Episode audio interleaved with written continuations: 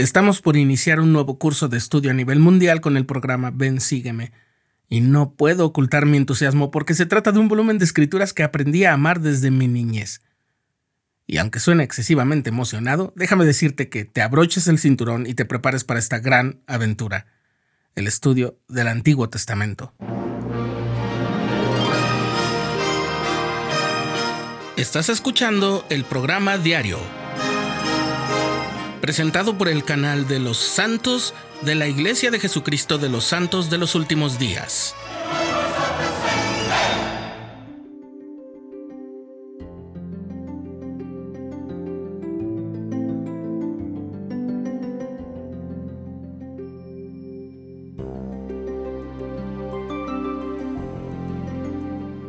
A diferencia del libro de doctrina y convenios que es relativamente nuevo, o bastante más nuevo, y producto de la revelación moderna, el Antiguo Testamento que vamos a estudiar ha estado al alcance de la humanidad desde hace más de 2000 años.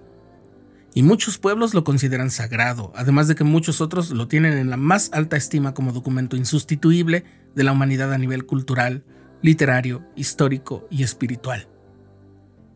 Por supuesto, nuestra aproximación a este grandioso volumen de escritura será de carácter espiritual, porque como dijo el profeta José Smith en los artículos de fe de la Iglesia de Jesucristo de los Santos de los Últimos Días, nosotros creemos que la Biblia es la palabra de Dios.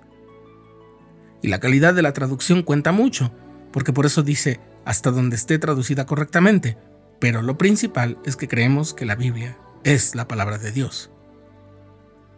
Y podríamos decir que uno de los testimonios más antiguos del valor y la importancia espiritual del Antiguo Testamento es precisamente lo que encontramos en la historia de la vida y las enseñanzas del Señor Jesucristo y sus apóstoles, es decir, en el Nuevo Testamento.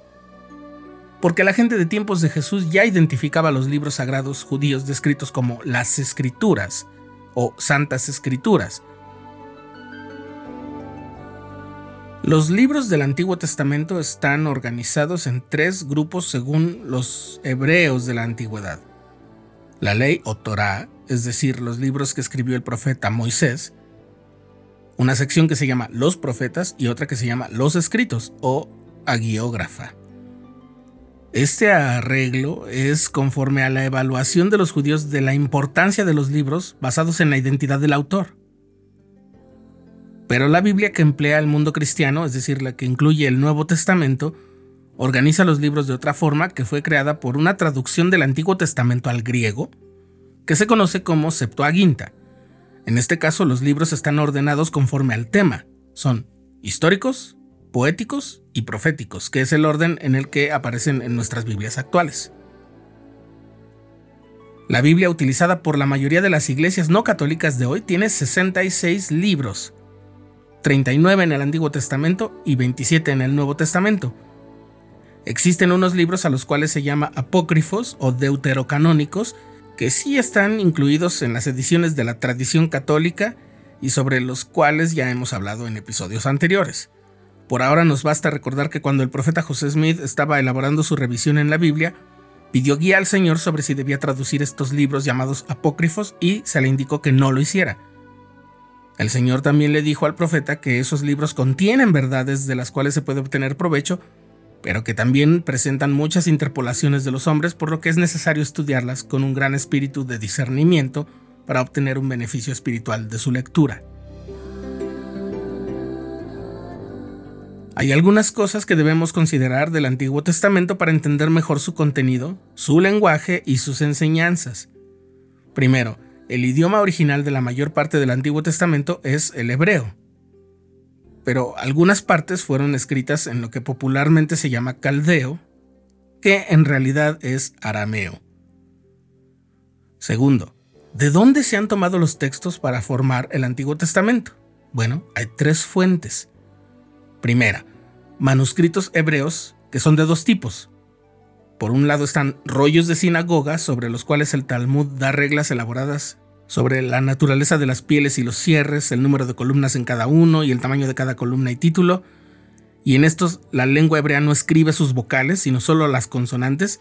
Y por otro lado están el segundo tipo de manuscritos que era de uso privado, en forma de libro de varios tamaños, y esos sí tenían puntos que indicaban las vocales, además de comentarios escritos al margen.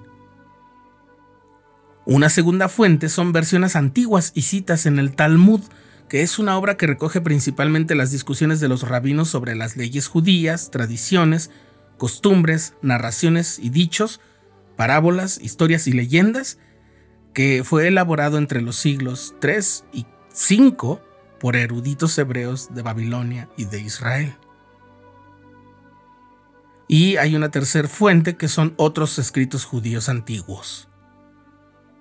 Todo esto es fascinante, pero apenas estamos comenzando. No te pierdas el próximo episodio del programa diario, en el que hablaremos de más cosas acerca del Antiguo Testamento y de por qué es uno de los más asombrosos dones que nos ha dado Dios como ayuda para volver a su presencia.